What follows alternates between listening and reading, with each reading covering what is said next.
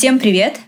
Это Анфиса, и сегодня со мной моя кофаундер Колена и наша гостья Юля. И это подкаст на Пурпурном, где мы играем в пурпур с разными интересными для нас людьми. Иногда это пурпур секс, иногда это пурпур отношений, иногда пурпур ближе. И сегодня мы с Леной думали, какую игру предложить Юле. Сошлись на отношениях, но сейчас я хочу сделать импровизацию и предложить смешать игру отношения и ближе. Я тоже. Я так рада, что ты это предложила, потому что я хотела сделать это же самое.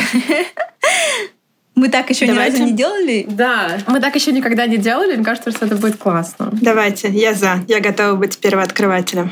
Супер. Ну все, теперь даем слово тебе. Расскажи нам, пожалуйста, о себе, как ты себя сейчас определяешь, как ты хочешь, чтобы о тебе узнали и услышали? О, это очень хороший вопрос. Меня зовут Юля. С относительно недавних пор я жительница Тель-Авива, я мама, я fashion-байер со стажем в профессии больше 10 лет. А, а еще я foodie, гедонист а, и ценитель всего красивого, прекрасного. О, второй, второй подряд подкаст, где, мне кажется, у нас будет мэч. Ура! Так что нынче э, сложно самоидентификация с другой стороны. Она как будто расширилась. Классно. Это классно. Я тебя понимаю. Я тоже недавно перечисляла для, для себя, как я себя характеризую или Э, как хотела бы. У меня просто столько идей, и я вот понимаю, что я Анфиса-блогер, Анфиса-бизнес-бейб, Анфиса э, мама, Анфиса, которая хочет еще помогать своему мужу с пиаром. В общем, очень много всего. Понимаю про расширение. Ну и про да. гедонизм тоже. Еще мне кажется, что эти роли постоянно меняются, и постоянно добавляются новые теги, и, и какие-то уходят. И я часто пересматриваю старые фотографии. Я маньяк э, сортировки фотографий. У меня там есть собственная система. Это, это вообще все супер э, серьезно. И когда я пересматриваю фото, то я прям вижу и понимаю, насколько ты меняешься. Вот ты там, не знаю, смотришь э, фотографии из лета пятилетней давности, я понимаю, что мои роли там совершенно отличаются от моих э, ролей сегодня. Это безумно интересно. Мне кажется, что кроме того, что мы органически развиваемся, растем, меняемся, э, еще просто какие-то исторические события, происходящие э, тоже сейчас, полируют. Э, тоже сильно, да, влияют, полируют, э, закаляют где-то. Ну, смотрите, я сделала супер э, power mix из игры ближе, из игры отношений. Э, хочу сказать всем нашим слушателям, что если так не пробовали играть, то кажется, что это классная идея попробовать. Вот, мы будем первыми, кто это А я напомню, что если вдруг выпадает какая-то карточка, на которую не хочется отвечать или некомфортно, то мы можем в любой момент ее пропустить и вытянуть другую. Договорились. Тяну? Давай. Воу, сразу же с денег. Какая цифра доход твоей мечты, если такая сумма, выше которой тебе не хочется подниматься? Слушай, это хороший вопрос, особенно когда живешь в одном из двух самых дорогих самых городов в мире. А, я этот вопрос, э, этот вопрос возникал несколько раз в моей жизни. Я говорила с разными людьми и всегда очень удивлялась, когда люди говорят, у меня есть какой-то порог, выше которого мне сейчас э, не хочется, не, невозможно представить. И для меня всегда это было такое в смысле. Я уже, по-моему, где-то упоминала, что я живу в концепции «я люблю много зарабатывать, я люблю много тратить». Поэтому порога верхнего, наверное, нет — но сейчас очень много в жизни поменялось, очень много в жизни поменялось. И я хочу сказать, что, наверное, даже роль денег в моей жизни сильно изменилась. Позиционирование какое-то денег изменилось. Как ты это ощущаешь? В чем именно? Приоритеты как-то сместились. Куда хочется тратить деньги? Э, угу. Наверное, э, вот это вот э, ощущения изменились. Э, я все еще обожаю шопинг и окружать себя красивыми вещами, держать себя в каком-то адеквате в Тель-Авиве проще, угу. чем в Москве. Я бы так сказала. А расскажи, вот то, что ты говоришь, что в Тель-Авиве как-то легче. Э, в смысле, поменьше вещей нужно или в чем отличие? Э, точно, да. По крайней мере, летом. Ну, и, и на самом деле приличная часть года. Знаете, какая штука? Среда, в которой живешь, существуешь, э, нету потребности так сильно через внешнее кому-то что-то доказывать. Мгм. Совершенно другие приоритеты, совершенно другой вайб, э, очень расслабленный, очень, Мгм. очень, знаете, у Тель-Авива совершенно другая телесность. И если в Москве мы всегда такие э, в гипертонусе, зажатые, и нам все время нужно кому-то что-то доказывать через проявление внешнее, это говорит человек, который больше 10 лет в моде работает. Но это правда так. Здесь, здесь это совершенно по-другому. А, Тебе хочется как-то проявляться не с точки «я хочу кому-то что-то доказать», а из точки я хочу так проявляться, мне так комфортно. Поэтому да. Еще здесь немножко другая жизнь с точки зрения квартирного вопроса и уюта и всего остального, как Мгм. будто большая часть жизни проходит на улице. И вот эта вот история интересно с- очень. Мгм. Да, с созданием уюта дома. И все, все это, наверное, плохо так сказать, но плохо так говорить, но большая часть людей снимает квартиры, и поиск э, квартир в аренду каких-нибудь классных. Это такой национальный вид спорта, по крайней мере, в рамках этого города. Поэтому как будто бы меньше фокуса на каком-то уюте. И еще есть всякая специфика, там, вещи выгорают. Ну, то, то, с чем ты просто климатически вдруг сталкиваешься. И хочется какой-то как будто бы простоты и меньше расходов на может быть, уют такой прям глобальный, ну, в моем, опять же, понимании, да, я очень, я очень просто это люблю. А, меньше заморочек, но при этом, конечно, глобально ценообразование удручающее, поэтому находится куда тратить деньги в любом случае. А, Вот про идеальную сумму не скажу, ну, про какую-то желаемую. Эм, Не хочу, наверное, Мгм. подсвечивать эту часть, чтобы не, показа- не показаться, а, может быть, слишком амбициозной, что ли. Я вообще поняла, что это так интересно про теплый климат. Э, Это же, по сути, отвечает на вопрос, почему так много интерьерных и всяких там мебельных штук э, из э, Северной Европы и Скандинавии. Да. Я просто раньше думала, что люди лю- любят уют, а потом сама то- тоже, когда стала больше вникать в образ жизни, э, я понимаю, как э, холодный климат тебя заставляет окукливаться дома еще, еще больше. И вот у тебя эта потребность в наведении уюта просто x100. Абсолютно. Да. Это правда так. А здесь как будто бы э, статья расходов — это мебель для балкона и, не знаю, и коврики для пикника, и там полотенце для пляжа. Ну, что-то в таком духе. Я сейчас утрирую немножко. Но глобально, да. Ну, и, и нету...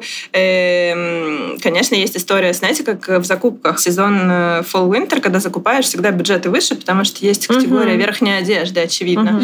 Э, Здесь она, конечно, тоже есть, вообще, безусловно. Здесь не очень приятная зима, Мгм. но мы не говорим о ну, не знаю, ну, о мехах мы в принципе не говорим, но мы не говорим о чем-то таком радикальном. Ну, то есть здесь вот Мгм. межсезонная верхняя одежда — это прям самый кайф. Поэтому, да, есть какие-то, какой-то, наверное, баланс. Перераспределение расходов, я бы сказала. Но я это называю идеальный шмоточный климат, когда ты можешь носить кашемировую кофту, платье из шелка и ботинки такие. Просто моя самая любимая погода. Я жила несколько лет в Нью-Йорке, и вот это вот с конца марта по май и, наверное, Мгм. с э, какого-нибудь там сентября по ноябрь, это же просто, просто лучшая погода на свете, когда ты можешь свои лучшие Абсолютно. луки собирать. Да, это как, Мечтаю об знаете, этом до сих пор. Да, да, да, да. Это знаете, как Кэрри Брэдшоу, которая вечно появлялась в кадре, там в э, туфлях Да, э, и да, да, шубе, да. и голые Да. ноги. И У ты меня думаешь, есть фотка, где, где я иду в Нью-Йоркскую оперу в таком в коротком платье в декабре, в зимнем пальто и в туфлях на голую ногу. И мне было комфортно. И я просто, как я Да. поняла сериал наконец-то. Вот он, вот он. Ответ, ответ на вопрос, почему они так делают. Это на самом Да. деле удобно. Прикольно. Живя в Тель-Авиве месяца четыре точно в году, ты все время думаешь, чтобы с себя снять. Поэтому здесь вот такая история, чтобы еще с себя снять. Поэтому основная, да, основная повестка такая. Лен, а у тебя там что по суммам? Что по суммам? Я вообще перестала относиться к доходу как к доходу. Я начала давно уже мыслить категориями э, оборотов, но так как мы делаем бизнес, то я привыкла смотреть на оборот, на рост, и у меня есть постоянная потребность в росте. Я прям ее чувствую, ну, потому что у тебя там с каждым годом все больше каких-то амбиций. Я вижу деньги как инструмент, э, чтобы делать что-то новое, э, чтобы делать что-то интересное, и ты там устаешь от какой-то работы, тебе она становится неинтересна, ты хочешь ее делегировать, а это, естественно, деньги на то, чтобы кого-то нанять, а тебе хочется новый проект запустить. В общем, для меня деньги — это ресурс, и я перестала уже даже понимать, э, что такое мой доход, и где, где грань между моим доходом и где э, оборот э, компании, где доход компании. Поэтому тут вот э, скорее мое желание в каком-то постоянном есть вот это вот X, э, там хотя бы, э, не знаю, три года от года э, в текущих кризисных условиях, мне кажется, что это уже хорошо. А если это x5 и больше, то это прям было бы вообще отлично. А, и мой любимый месяц — это январь, когда еще продолжают да, деньги когда после новогодних праздников. платежи. Когда я их считаю, сижу. И такая вот, и уже А потом еще февраль, и тоже хорошо. Да, да, я знаю, что потом еще будет э, февраль, и вот это прям лучшие, конечно, месяца. А, и как раз они до того, как ты начинаешь налоговые декларации сдавать. Это прям кайф, мой, мой любимый месяц. Но, знаете, мы буквально вчера с моим партнером за ужином э, обсуждали доходы и категории расходов, о том, как э, кто относится к деньгам и у кого какие страхи. И я для себя такую вещь интересную сформулировала, что когда мне нужно экономить на чем-то, то я это делаю не в ключе того, что вот я, допустим, не знаю, покупаю обувь обычно за 500 евро, а тут иду и покупаю за 100, а я просто не покупаю обувь тогда. Угу. И я поняла, что мой самый большой страх это, что мне придется в определенной категории идти в downgrade, что мне угу. придется себе сказать, что я больше не могу себе позволить, там, не знаю, такое дорогое вино, какое я люблю, или такую дорогую одежду, какую я люблю, и заменить это чем-то более дешевым. И она не то, что хуже в смысле, а тебе придется прям как-то привычку изменить, и это сильный страх. И если мне нужно урезать свой бюджет на месяц, то я просто знаю, какие категории у меня там плюс-минус сколько отъедают. Ну, ты тупо перестаешь покупать одежду, и у тебя сразу же видно, высвободилась. И экономика начинает сходиться. Да-да-да, ты такой, экономика сошлась. Вот бы в бизнесе также, да, просто там одну категорию выкинул. И это интересно. Я сформулировала прям вот это как, как свой самый большой страх, что я просто начну искать более дешевые опции в нужных для себя категориях. И это звучит э, как сильный страх. Да, я здесь, Интересно. здесь поддерживаю но это очень созвучно мне. Прикольно. У меня откликается то, что ты говоришь про обороты. У меня также. И мне тоже интересно, когда обороты растут, когда есть э, перспектива того, что ты можешь делать что-то еще более большое, более объемное, то, что я раньше не пробовал. Но вот у меня, наверное, есть какая-то, ну, может быть, не цифра в голове, но определенный уровень, который мне хотелось бы иметь всегда, несмотря ни на что. Ну, то есть э, я имею в виду, там, я не знаю, в моем идеальном мире это определенное количество недвижимости, да, например, uh-huh. когда у тебя там есть, ну, примеру, а, там две квартиры, одну ты можешь всегда сдавать, а в одной ты, если что, можешь жить. Или можешь две сдавать. И то есть как будто бы даже в самом плохом случае, если ты просто понял, что ты ничего не хочешь делать, или, например, хочешь пойти поучиться куда-то на год или на два, тебе не нужно переживать о закрывании своих э, потребностей. Угу. И даже если ты совсем ничего не делаешь, то у тебя э, какая-то база, основа. Ну, для меня это вот первую очередь жилье, адекватное питание э, и занятия спортом. Э, вот когда у тебя это сохраняется, то вот я прям э, проговариваю это, я чувствую, что мне это было бы комфортно и спокойно. Тоже не скажу про сумму, потому что в разных городах это по-разному. Это скорее про категории, да? Да, это скорее про категории, да. Если там, например, я сейчас живу в Европе, то, то соответственно, и недвижимость мне хотелось бы иметь в Европе, чтобы ее здесь за евро сдавать. А такая схема тоже, что ты должен куда-то переехать в менее затратное место и жить там, где тебе не нравится, мне сложно это рассматривать, я некомфортно себя чувствую. Понимаю, но я бы к необходимым категориям также добавила психотерапевта угу. и часы няни. Да, часы няни, точно. Почему я это не включила? Часы няни, У меня да. просто... У меня это настолько просто уже не то чтобы моя рутина, но настолько какой, какая-то вот статья, я не знаю, но все мы там, например, в определенный момент платим аренду, да, То есть у меня это такая же категория. Это ну, то, за что я знаю, что я не могу не заплатить. То есть как mm-hmm. я, то же самое, что я не могу не есть, я вот не могу там быть без няни, иначе не получится там работать и делать интересные штуки. Вот угу. так. Спасибо, что заметила. Это действительно очень важно, и про терапию тоже плюсую. Блин, я поняла, что я часы няни начала воспринимать настолько по умолчанию, потому что у моего партнера есть э, ребенок от первого брака, и дочка с нами живет э, какую-то большую часть времени, и есть няня. И так как он за няню платит, там они с, с, бы, с бывшей женой, у них есть какое-то свое распределение, я вообще совершенно это не вписываю в свой бюджет и в свое понимание, я, у меня нет никакой ценности этого часа э, в деньгах. У меня есть ценность этого часа в моем понимании, что я как э, взрослый человек могу на работу пойти на целый день, там, или э, мы можем ей сказать остаться на два часа позже и пойти на ужин вдвоем, и нас никто не дергает. Это как бы это я ценю. Но в деньгах я совершенно это не понимаю. Интересно очень. Привилегия такая. Да, действительно интересно. Потому что я иногда, если честно, когда мне выпадает какая-то возможность, я часто перевожу ее как минимум на часы няни. Ну, это я база для меня. Угу. Я бы также делала, То есть, наверное, Дополнительно это, это я свои расход. часы оцениваю, да, но база угу. это вот э, сколько я заплачу няне. Угу. Понимаю. Ну что, следующее? Да, давай. Какие приятные воспоминания есть у твоего тела, а какие бы хотелось забыть? Так я пошла вспоминать. Такой э, резкий переход в другую область. Да, да, да, совсем отличается. Я почему-то сразу же вспоминаю какие-то неприятные. Ой, интересно. А я наоборот неприятные не помню. То есть да? я помню ситуации. А я наоборот. А, но вот сами чувства я не помню. Так, кто, кто у нас хочет быть первым рассказать? Если хотите, я могу начать. У меня есть Давай. конкретные Давай. два примера. Ну вот и из неприятных, которые хотелось бы забыть, и на самом деле я поняла, что я забыла, как это чувствуется на самом деле. То есть я помню факты, которые происходили, но не помню ощущения в теле детально. У меня э, была такая штука, называется апоплексия яичника. Это когда на яичнике возникает киста, и она лопается. Uh-huh. И это вызывает много боли. То есть это, ну, это такой уровень боли, когда тебя начинает тошнить резко, причем и неожиданно. И вот мне делали э, экстренно операцию.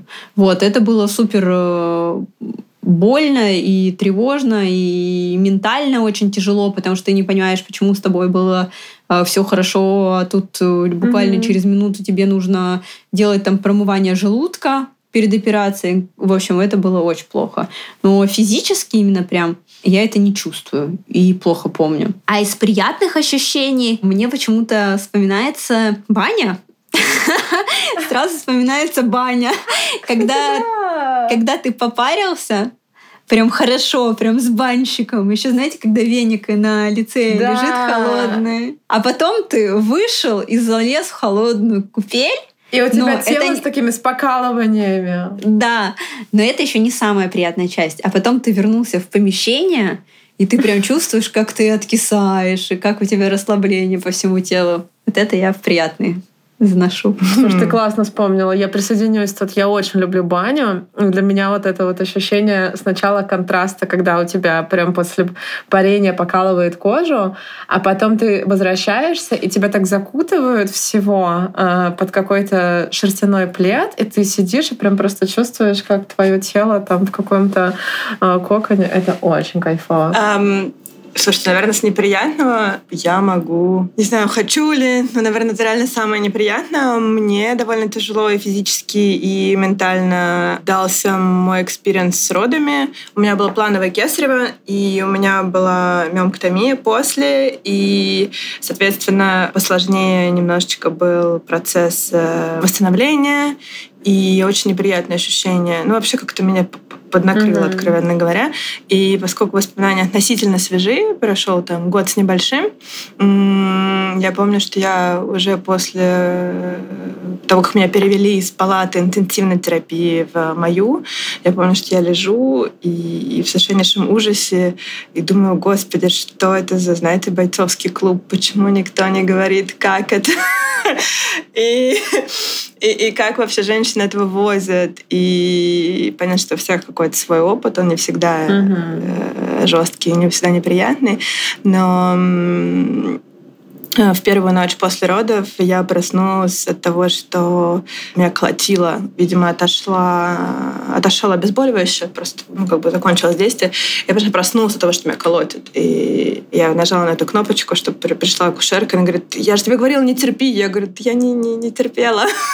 я просто проснулась от этого. Это ужасно неприятно. Ну, это прям вот катастрофические ощущения абсолютной беспомощности, когда, э, чтобы спланировать, не знаю, перевалиться на другой бок, потолок или подняться с кушетки. Да, с, это прям такое стратегическое планирование. Так, сейчас мы тут поднимемся.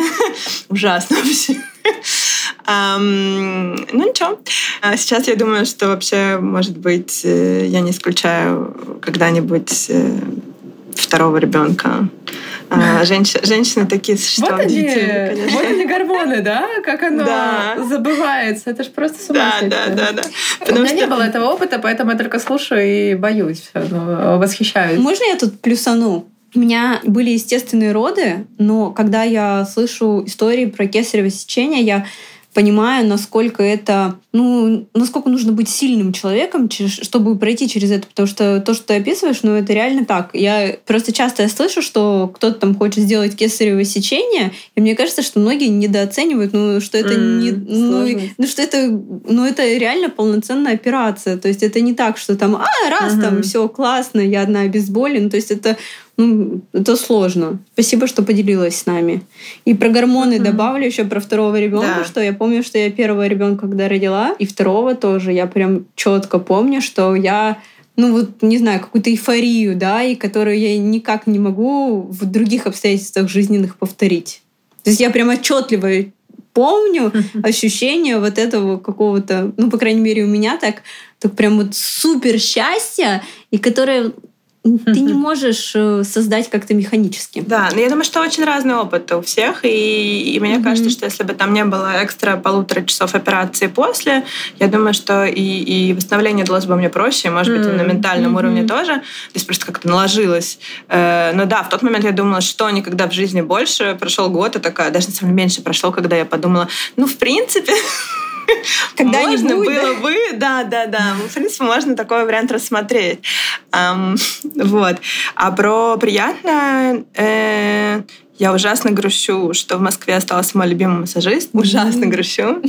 А, это был такой еженедельный ритуал. Это супер приятно. И, наверное, самое э, приятное и телесное ощущение э, в Тель-Авиве — это море. Особенно, когда ты э, перешел в статус э, резидента, и ты не воспринимаешь море как, как будто ты в отпуске, но вдруг ты такой вспомнил, что у тебя есть море, и, и, нырну, ну, и нырнуть, и, и когда э, оно становится прохладным относительно воздуха, потому что у нас был момент, когда, в принципе, ты не понимаешь, ты вошел в воду, но ничего не изменилось. Такое парное молоко. То вот это ощущение воды и какое-то вот именно море, да, вот эта вот э, соленая вода, которая тебя выталкивает и поддерживает, э, обволакивает, это очень классно. Круто. А, я из приятного воспоминания назвала баню. Я совершенно не люблю э, массажи и все, что связано с прикосновениями ко мне, кроме партнера и какой-то вот э, телесности с близкими. Но э, массаж для меня это такая это прям испытание. Мне иногда приходится ходить на э, что-то среднее между массажем и реабилитацией для спины и плеч, и я, это, я прям настраиваюсь на это. Это то, что я ставлю в календарь, я это жду, и это сложная штука. Но она не то, что даже дико неприятная, она скорее такая, что нужно потерпеть. Э, но вот из чего-то неприятного, первое, что мне э, пришло в голову, это опыт из детства. У меня в 13 лет лет нашли порог сердца. И сразу же все врачи решили, что нужно слушать меня. И любой прием у врача, я не знаю, ты приходишь просто с тем, что у тебя насморк, потому что ты еще учишься в школе, тебе там какой-нибудь больничный нужен. Первое, что они делают, когда они видят у ребенка в карточке, что у него порог сердца, это начинают тебя слушать. И у меня самое неприятное мое в теле ощущение — это прикосновение к голому телу вот этой вот штуки, которая тебя слушает. Она mm-hmm. такая металлическая, холодная, и при этом ты стоишь в каком-то жутко неуютном кабинете, у него обязательно открыты окна на распашку, там ходят люди, в кабинет без спроса заходят другие люди, и ты стоишь вот так вот голый, и тебя слушают. И для меня до сих пор в медицинских учреждениях процедура, когда кто-то меня хочет слушать, я переспрашиваю, нахрена? Я хочу знать, что это точно надо, потому что, скорее всего, вам это не надо. И для меня это прям как какой-то стресс. Я помню, как я первый раз попала э, к врачу, где была такая норма, э, рубашка, которую тебе выдают на время приема, и у нее есть такая прорезь спереди и сзади, и угу. тебя не заставляют э, стоять голым, а как бы врач к тебе подходит и подсовывает под тебя то, чем он тебя слушает, и я такая, вау, оказывается, можно было так. Если бы, в принципе, у нас была такая практика самого детства моего, то я бы, возможно, вообще бы не ассоциировала доктора с э, этой хренью, с э, таким ужасом. Но у меня это до сих пор осталось чем-то прям супер таким неприятным. Мне, мне, мне еще кажется, что э, на моменте, когда они начинали меня слушать, мое сердце просто делало вот так вот от, от этого неприятного ощущения. Такой опыт. Интересно, да, что остается с нами с детства. Угу. Угу. Так, ну что, микс, цену. А, ну, такой а, вопрос на разрядиться. Представьте э, себя супергероем. Где и какой секс у нас будет? Я бы хотела дышать под водой. Мне кажется, что это был прикольный опыт. И никто не видит. Удобно. Да, звучит хорошо. Я почему-то представила себя как, знаете, супергерой или супермен, которые могут летать, и, значит, может быть секс в воздухе, там, под тобой небоскреб. Да, в, в полете полете, да. Я, пожалуй, здесь Лену поддержу. История с водой. И дышать под водой круто. Угу. Так, все. Мешаю. Если у тебя страхи, связанные с сексом? Страхи, связанные с сексом. У меня, наверное, есть такой страх, но он даже не столько прям сексом-сексом напрямую, а вообще в целом сексами отношениями, что в отношениях пропадет секс.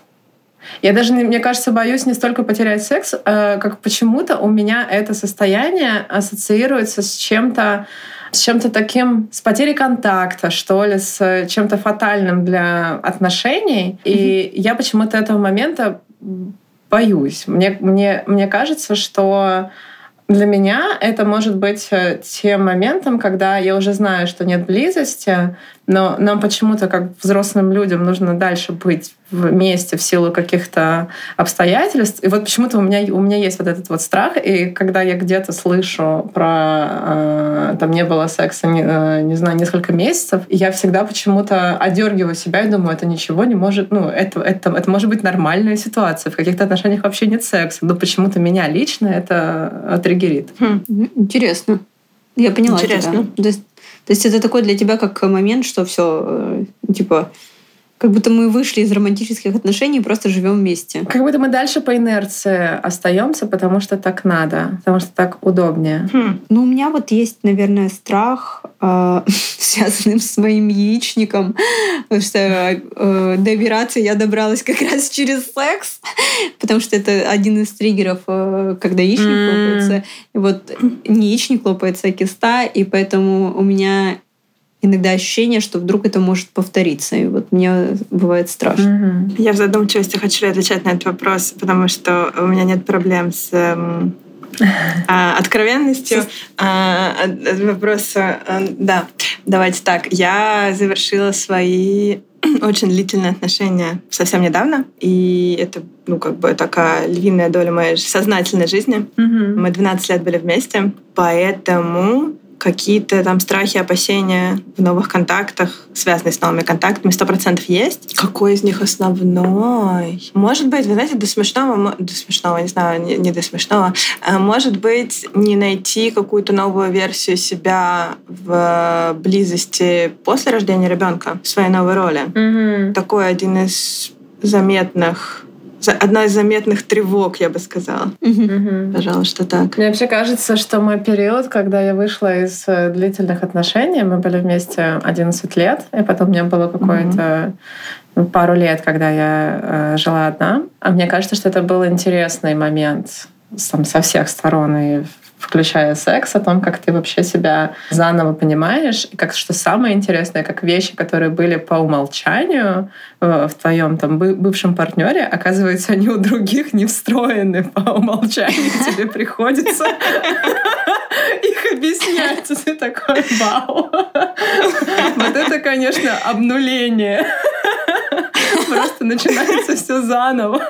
И оно, кстати, конечно, быстрее проходит, но потому что ты уже знаешь, что А, надо. а я не совсем поняла. Ну, то есть.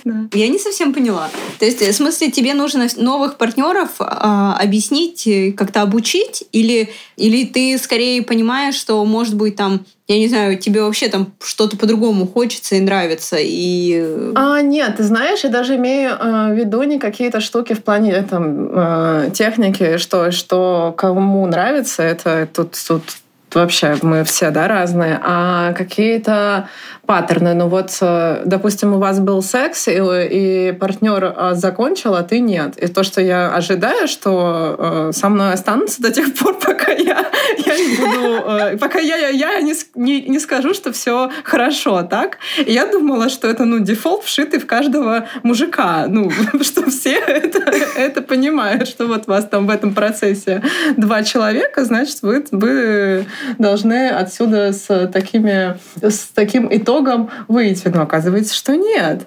И я помню как какое-то прям удивление свое, что заканчивается, э, что партнер заканчивает и как бы ну заканчивает и готов спать, а ты такой, подожди, а я, а я еще вообще-то нет. И я удивилась, что об этом нужно говорить. Оказывается, нужно. Это в смысле не столько даже минус. Возможно, у него до этого были партнеры, которым не надо было так, или, может быть, у них просто никогда такого диалога не было, или, может, у всех э, одновременно получалось, как в фильмах. Короче, хрен его знает, но на меня это сильно удивило э, в свое время. Вот. Круто. Это Такое. интересно. Инсайт. Вообще, э, очень интересная история с э, выходом из каких-то длительных отношений и, и э, вот этим ощущением, когда ты заново узнаешь себя или, Мгм. или вообще узнаешь какую-то новую версию себя, потому что ну, как бы прилично времени проходит, и э, обнаруживается, что как самостоятельная единица у тебя вообще совершенно другие потребности по всем фронтам. Очень классный период. Мне Мгм. кажется, это очень, очень, э, очень классный, очень полезный момент, которым не стоит пренебрегать. Мгм. В панике, пытаясь понять, что делать дальше и запрыгивая в следующее отношение, мне кажется, самое офигенное, что можно для себя сделать, это притормозить и сфокусироваться на себе. Очень много интересных открытий об- образовывается, обнаруживается. Да, даже постфактум думаешь, классно, что этот э, период был. Я хотела сказать, что я очень поддерживаю Юлю. Мне просто кажется, что часто бывает такое, что общество давит, как будто бы ты обязан находиться в отношениях. Ну, как будто бы ну, это такой вот какой-то маст, и тебе нужно поскорей куда-то себя пристроить. И это очень странно. Мне кажется, что это Да. ну, один из э, стереотипов, да. Это, это то же самое, как, я не знаю, как Лен, ты описала ситуацию, что, типа, мужчина закончил, все, секс закончился. Но это часто так э, как-то, ну, я не знаю, почему-то это какая-то вот... ну, это какой-то шаблон, наверное, который часто всплывает в голове. Но знаете, что меня больше бесило, когда я во взрослой жизни была одна? Не то, что на меня общество давит, что я должна в отношениях быть, а что мне все на осознанном вокруг говорят о том, что э, быть одной, э, что отношения — это не обязательно, и их можно не иметь. Если ты хочешь других отношений, то, возможно, тебе нужно разобраться в себе, и ты просто сам собой не можешь быть.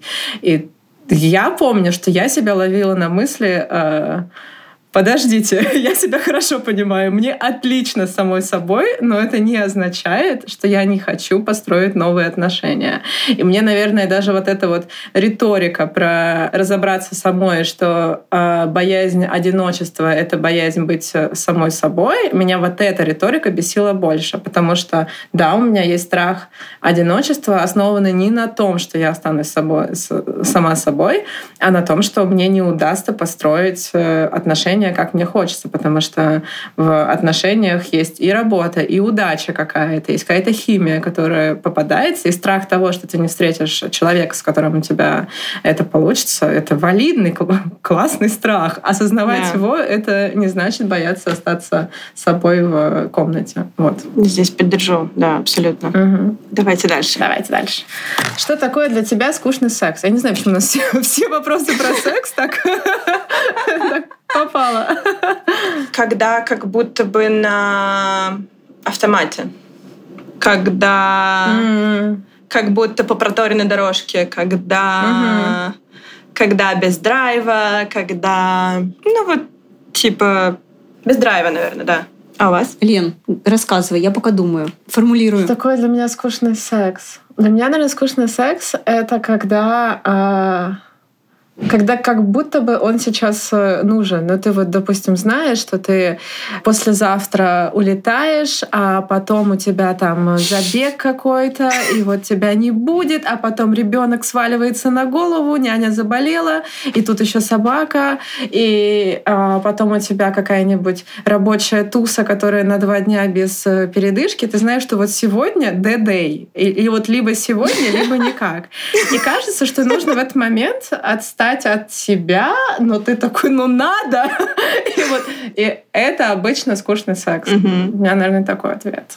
Анфис, мне кажется, у тебя нет скучного секса. Я уже вижу, что ты прям такая. Да, я, блин, девочки, я честно, я очень хочу просто скучный секс, когда просто дома, просто на кровати, просто никто не припрется, не отвлечет, никто не будет тюкать. Господи, бедные замученные мамы. На самом деле все не, ну, все не так плохо, но ну как все нормально и все окей, но я, я не знаю, может быть, Просто это связано с тем, что у меня второй ребенок относительно маленький, и совсем невозможно, mm-hmm. ну, как-то там вдвоем даже на какой-то уикенд уехать и еще что-то. И поэтому, ну, то есть э, с грудным вскармливанием, да, я вынуждена постоянно быть mm-hmm. рядом с ребенком. И мне кажется, это еще накладывает свой отпечаток, поэтому я вот прям вот мечтаю соскучиться, и прям вот, чтобы вот мне вот, чтобы мне скучно стало. Я тут уже вытянула следующее. Что значит быть хорошим отцом или матерью? И мне особенно хочется, чтобы мы еще порассуждали не только про э, э, хорошую маму, а про хорошего отца. Но я думаю, что вы готовы начать. У вас все-таки в этом больше опыта. Больные точки мы такие затрагиваем. Э, Причем со всех сторон, как какой-то мой личный опыт э, ребенка, так и мой опыт уже в моей семье, да. Я думаю, ну или так, моя идеальная картина мира. Хороший отец — это тот отец, который воспринимает родительство не в формате «я помогаю своей женщине растить детей». Ой, все, тут можно новый подкаст сделать на этой теме, мне кажется. Да. А в формате как бы мы партнеры, и это мои такие же дети, как твои дети, и я хочу mm-hmm. участвовать на полную, потому что фразы и вообще любой посыл типа «я тебе помогаю с ребенком» э, вызывает поднимающийся гнев, негодование и, и, и чего только не. И, наверное, еще дико бесит история с тем, что многие отцы не понимают, как включаться ну или не хотят включаться до момента, когда можно как-то с ребенком уже общаться mm-hmm. ну, более-менее на равных, да, и это тоже дико бесит. Ну, то есть это прям совершенно выносит, я бы сказала. Хорошие мамы, я бы сказала, включенные. И я бы сказала, те, кто всегда на стороне своего ребенка, и готов его видеть и слышать, несмотря на какой-то свой опыт, свой собственный опыт, свои личные травмы, свои какие-то проекции. Я думаю, что самое сложное, независимо от того, до какой степени ты там терапевтирован, проработал свои какие-то заморочки, травмы. Самое сложное это все-таки не проецировать и не, да, не, не проецировать свой опыт mm-hmm. на ребенка. И, и, пожалуй, еще не пытаться его подстроить под какие-то общепринятые нормы. Mm-hmm. Неважно, во сколько он пошел, во сколько он заговорил, э, как он может усидеть там, не знаю, на уроке или что. Ну, вот, вот, или там, это мальчик, который любит розовое или кукол, или это мальчик, который любит, там, не знаю, машинки, а может быть, он любит просто рисовать. Вот просто... Или девочка, которая очень громкая и постоянно пытается да. инициативу на себя mm-hmm. взять, да. Да, просто, наверное, самое крутое, что могут сделать родители, независимо от того, мама, папа, это быть включенными, посвященными посвящать свое время, реально свое время, и постараться принять ребенка таким, какой он есть, и увидеть его таким, какой он есть, без своих вот этих вот наносных историй, ожиданий. Вот это я хотела, чтобы мой э, сын стал whatever, математиком или чем угодно, а у него нет способности. И такой, нет, у тебя точно есть способности, потому что я так решила. Мы найдем. Просто мы найдем. Хочешь сказать, да, отвалить от человека. Ну, что Кстати, я хочу сказать, что я раньше этого не понимала, но сейчас, когда у меня родился сын Мартин, я себя ловлю на том, что я да. хочу, чтобы он был футболистом. Да, да, да, да, да. И мне Анфис такая, я уже футболку придумала, там написано, я мама самого секси-футболиста. У него нет выбора. Не, ну, откровенно говоря, э, я тоже, глядя на то, что делает Эзра там, в свой год и год и месяц, э, я, конечно, примеряю, такая, мне кажется, здесь потенциальный гастрокритик или там какие-то такие вещи. Но она я... выплюнула персиковое пюре. Вы видели, с каким выражением лица она это сделала? Но глобально, наверное, пока рано делать какие-то выводы. Но, опять же, я стараюсь скорее отталкиваться от того, что он демонстрирует, нежели от того, что э, я себе напридумывала. Хотя это, конечно, тонкий лед и тонкая грань. Прикольно. Я тут хочу м- сказать, что я очень согласна по поводу включенности отцов что действительно часто бывает такой момент, что как будто мама это основной родитель, а, а папа это такой дополнительный, да? Нет э, полноценного угу. разделения ответственности. А, меня это иногда бесит, когда я ощущаю то, что со своим партнером это могу обсудить, да, потому что бывают э, ну, решения, которые мы распределили, и действительно, ну, там, например, один за одно отвечает, другой за другое, такие. А есть какие-то моменты, в которых э, ну как будто бы именно я должна а, знать там верный ответ и вести всех вот в определенном направлении. А я там, например, дискуссию э, ожидаю по какому-то поводу. Мне кажется, самое сложное — это включенность на бытовых моментах, на самых обычных. Меня почему-то э, всегда накрывает на них. Но вот знаете, эти состояния, когда, там, не знаю, утро у вас есть час на то, чтобы всех собрать и позавтракать, и вот э, э кто-то, даже если это партнер готовит завтрак, и это ребенок, все едят, собака, там собака уже икру с тарелки лежит, и вот у вас такой хаос, незаправленные кровати, до прихода няни 20 минут, всем нужно выйти, и мужчина такой говорит, что сделать надо? А тут такой там посуда стоит, знаете, там посудомойка, собака ее вылизывает уже. Но и мне кажется, что очевидно, что, нужно, что, что нужно делать. Вот у тебя прям есть вещи, которые нужно идти и делать. И я все равно продолжаю беситься о том, что нужно сказать, э, заправь, пожалуйста, кровать, разбери посудомойку, заставь мне ее грязной и протри стол. Меня это очень бесит. Я не понимаю, почему это не очевидные какие-то штуки, но это, но это прям сложный момент, и меня больше всего в этом пугает, что я становлюсь раздраженной.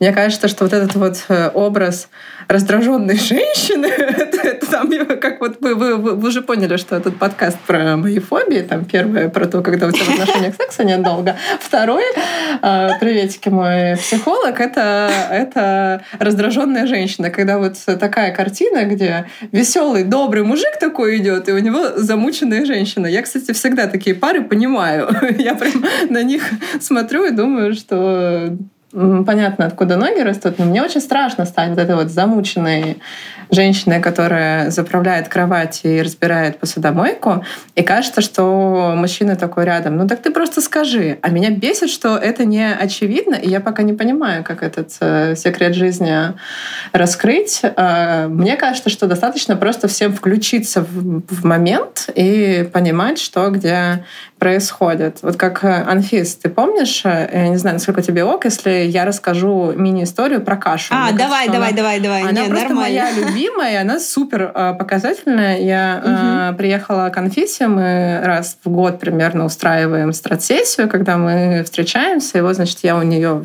гостях и наблюдаю картину, как э, Анфиса кормит младшего ребенка, а старший ребенок просит кашу.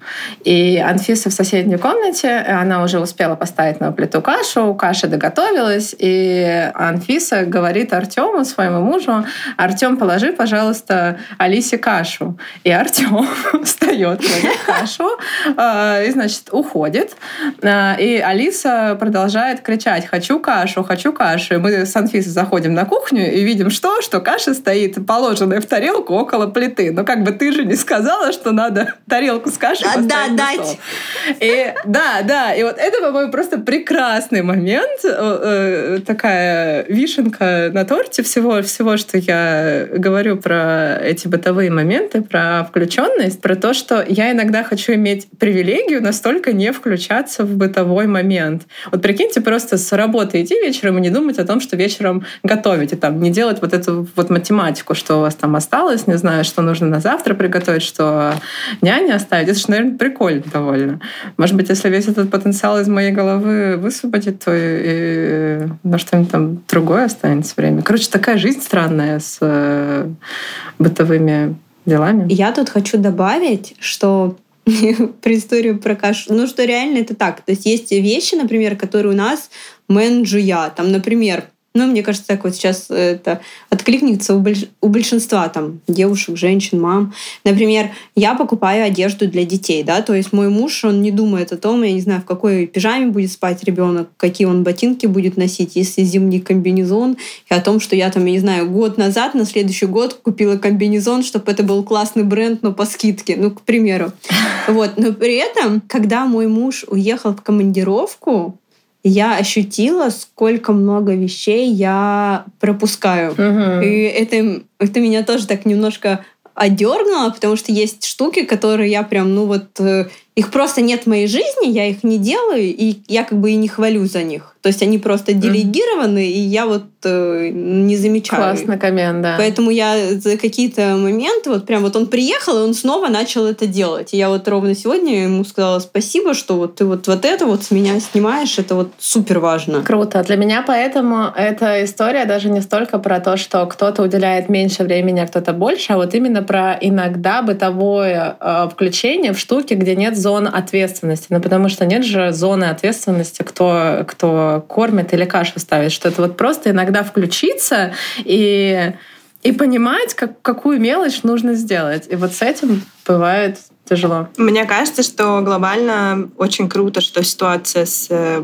более равномерным родительством а, она как-то развивается и действительно меняется. Но мне также кажется, что практически ни один отец не способен осознать, какое количество энергии уходит вот на то, чтобы держать все в голове. Угу. Это невозможно никак э, прочувствовать и, и, и, и невозможно как объяснить со стороны, да, вот э, количество вопросов, которые ты удерживаешь в голове, чтобы вся вот эта система, она как-то работала, и чтобы все, ну или хотя бы хотя бы ты как мать э, оставалась как бы в, в себе, в какой-то, просто какой-то типа какой-то sanity свой, да, какой-то э, сохранить, э, и при этом, чтобы, ну да, ребенок желательно был одет, накормлен, чист и сух, э, тут еще собаки выгуленные, накормленные, э, там хорошо бы, чтобы какой-то уровень более-менее адекватный э, чистоты в доме был соблюден, независимо от того,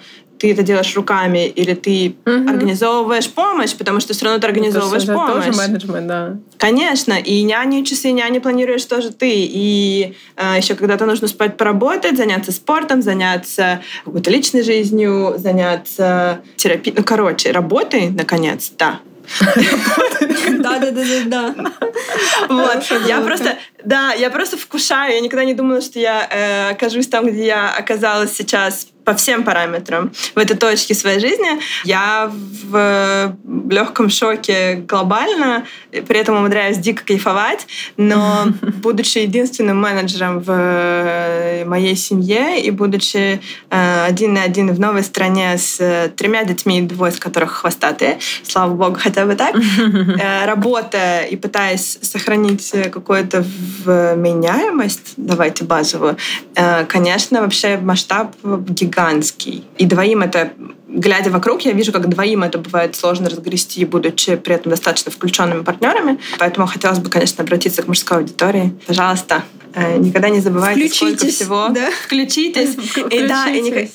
Просто поймите, что вы никогда не сможете осознать, сколько всего способны держать в голове процессов разных, организовывать, держать в голове женщины. Иногда можно просто, не спрашивая, что-то сделать э, мелкое подхватить.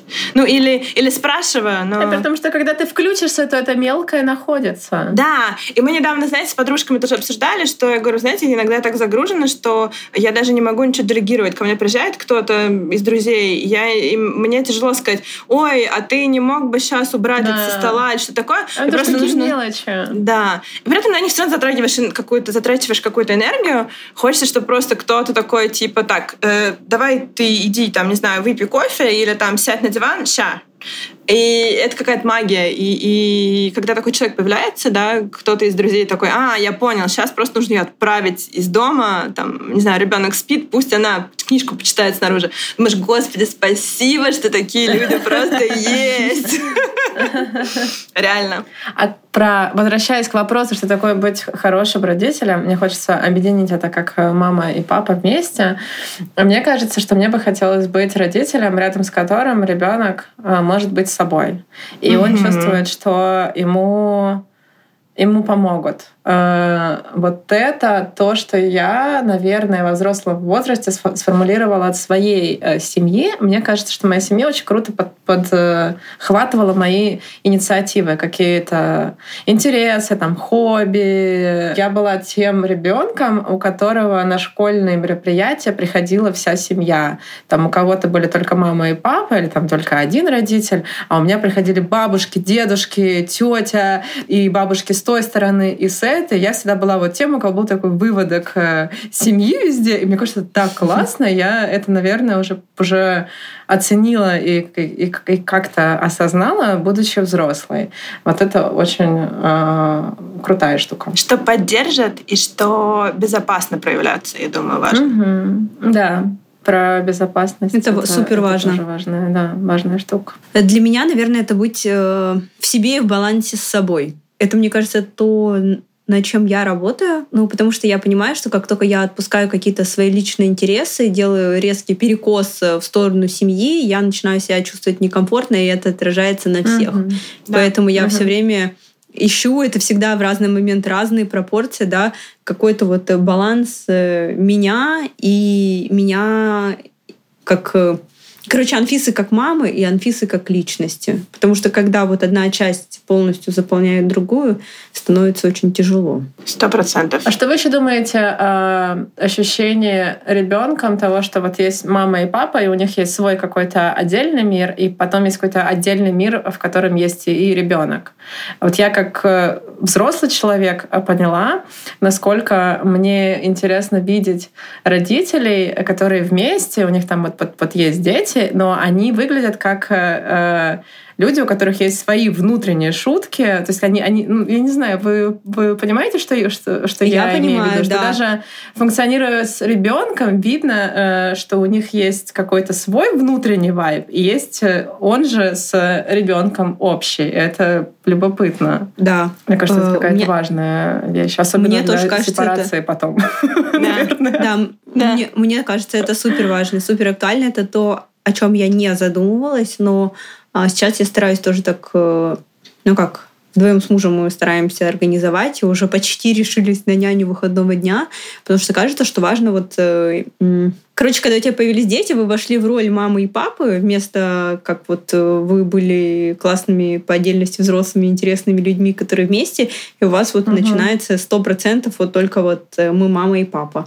И это, конечно, прикольно, но иногда просто хочется, как э, Юля рассказывала, что когда ты один оказываешься, выясняется, что ты вообще другой человек, у тебя другие потребности, ты бы угу. там отдыхал в другом отеле, вообще жил в другом городе, и вот к этому тоже хочется возвращаться, открывать себе и спрашивать себя там, что и как. Угу. Я согласна, я категорически против потери э, себя предыдущих каких-то, да, э, при угу. рождении ребенка. Мне очень нравится концепция, что все-таки дети приходят в нашу жизнь э, угу. для того, чтобы как бы в нее встроя, встраиваться, угу. да, а не мы должны э, резко изменить все, а, под э, необходимость маленького там, человека. Да, да, да, да, да.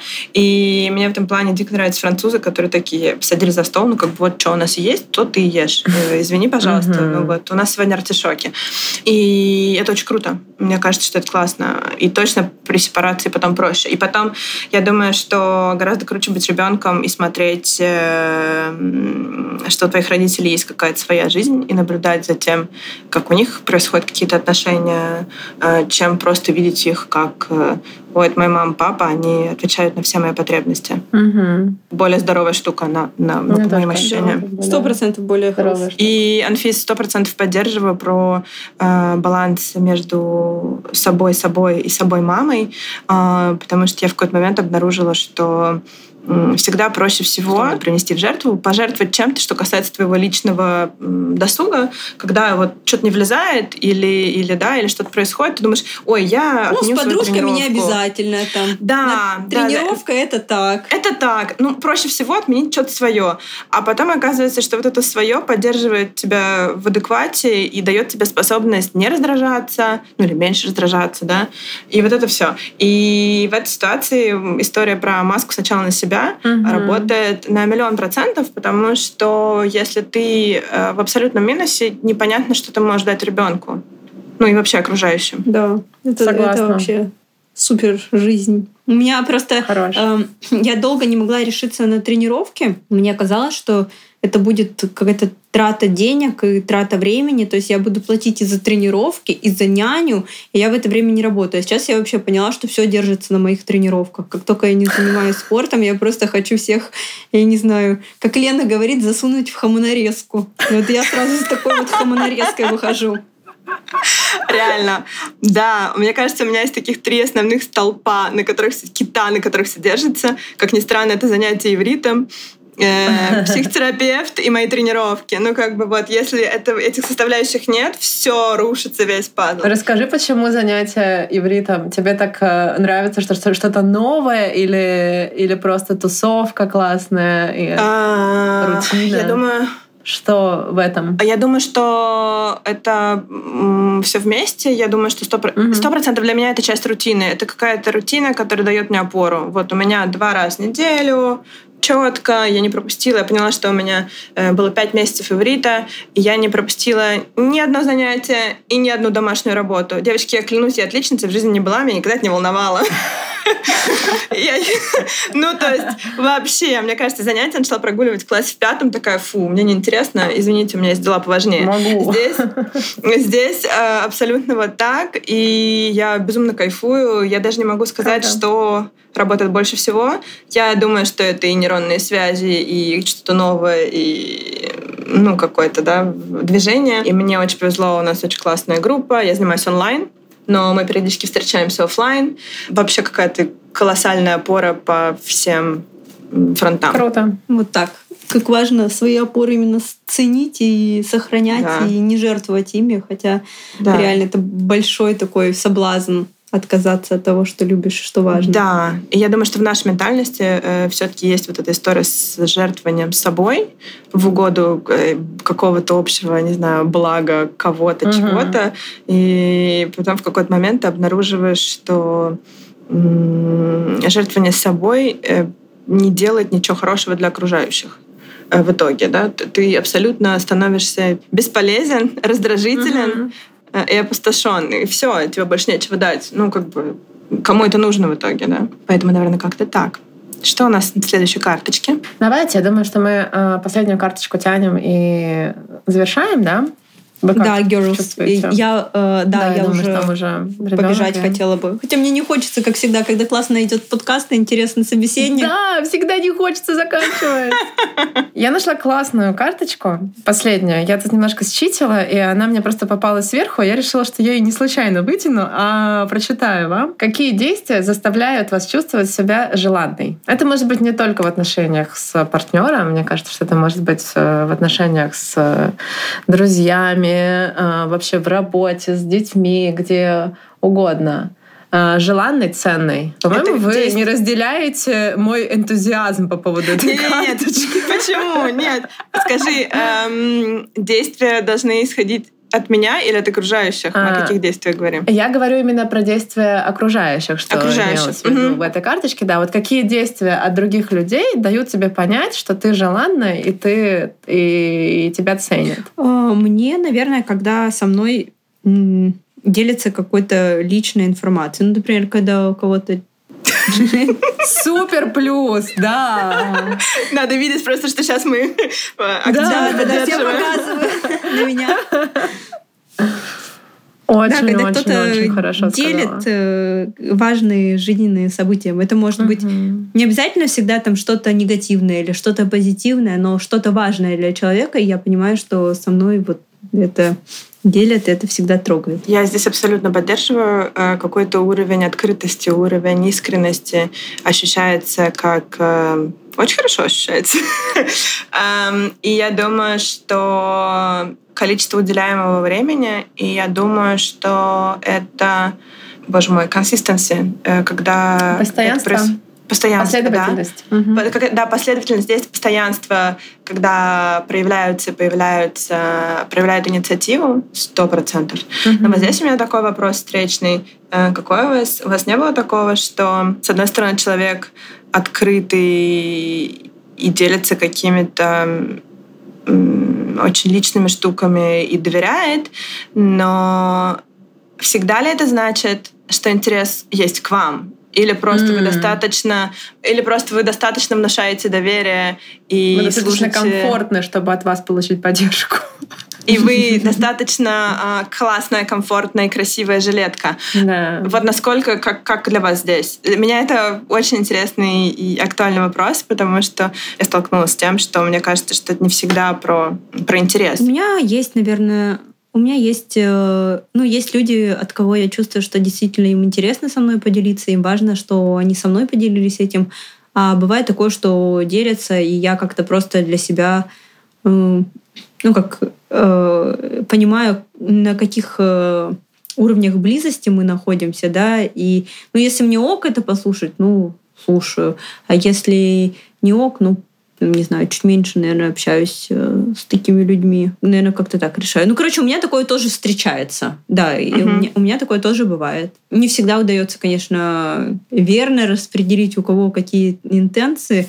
Ну, вот э, да. по интуиции что-то пытаюсь как-то устаканить себя в голове. Лена, у тебя? А, мне кажется, что давать кому-то поддержку должно быть на самом деле а, приятным для всех участников.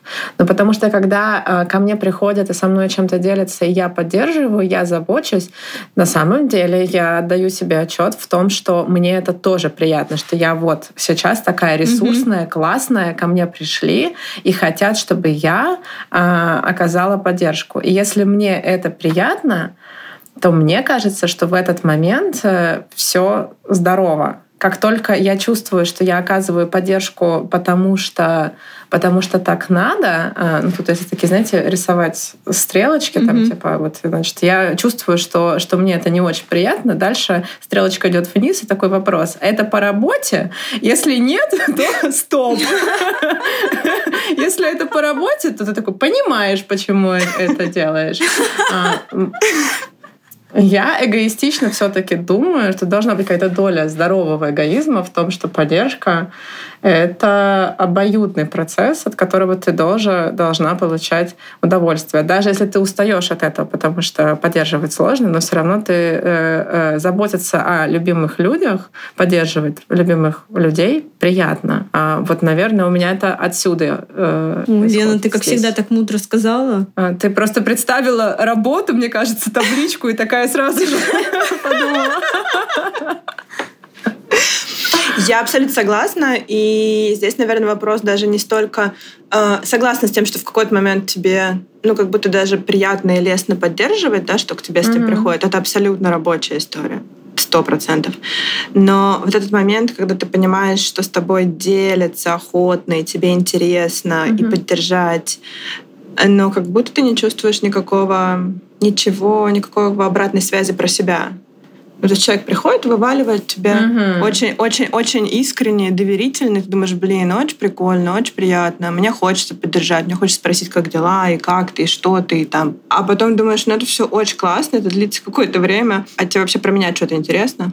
Или тебе интересно только потому, что угу. классные уши и классная поддержка? Угу. Угу. Это хороший вопрос. Классно такое уметь отсекать и заканчивать не, не угу. давать висеть на своих ушах и на своей красивой жилетке, да. Понимаю. Вот здесь такой интересный баланс возникает, да, как это и что это. Какие действия заставляют чувствовать себя ценной и желанной? Для меня это очень много про интерес ко мне. Просто это вытекает, Юля, из твоей мысли. Когда э, человек фоллоуапит тебя, когда он запомнил, что до этого ты говорил или что у тебя происходило, mm-hmm. и может отсылаться к этому, и эта табличка моя любимая всплывает, это не кажется мне крипи сейчас, ну то есть я чувствую, что это не маньяк, а просто действительно запоминает какие-то детали. Все, это, наверное, сразу же мой какой-то такой моментик очень-очень ценный. Если человек помнит и может к этому отсылаться, это просто супер. Угу. Вот. И мне кажется, что это как раз тот звоночек, который э, очень круто работает, даже если он не задавал, условно, там много каких-то вопросов, но если угу. в какой-то момент угу. способен человек вдруг такой, ну вот там у тебя так было, думаешь, ого, а у тебя просто угу. какая-то да, там есть. Оказывается, ты запоминаешь и интересуешься, да, искренне, а не да, просто. Да. То есть просто да. у человека какая-то, может быть, другая схема, вообще по-другому голова работает, да, и другая схема, как общаться и как э, как как-то. Это круто. Это, это, это сразу круто. чувствуется, и, и это очень ценно, согласна. Еще мне кажется, что мы все сегодня обсудили так э, много э, всего про других людей, и мы так классно сбалансировали на том, что мы кроме отношения к другим еще про себя э, поговорили. Я прям э, почувствовала, как, как, как мы э, перемыли кости другим, и при этом не, не забыли про свои собственные ощущения. Вот я хотела это подчеркнуть, это, это прям очень-очень ценно. У нас вышел суперский диалог. Спасибо вам большое. Спасибо вам. Спасибо. Очень круто. А я считаю, что наш эксперимент с перемешиванием карточек из игр прошел э, успешно. Супер успешно, я бы сказала. Да. Большое спасибо э, Юле за диалог. Мы были рады, что ты к нам э, присоединилась на этот подкаст. Это был выпуск подкаста на Пурпурном. И до встречи. Спасибо. До встречи. Всем пока.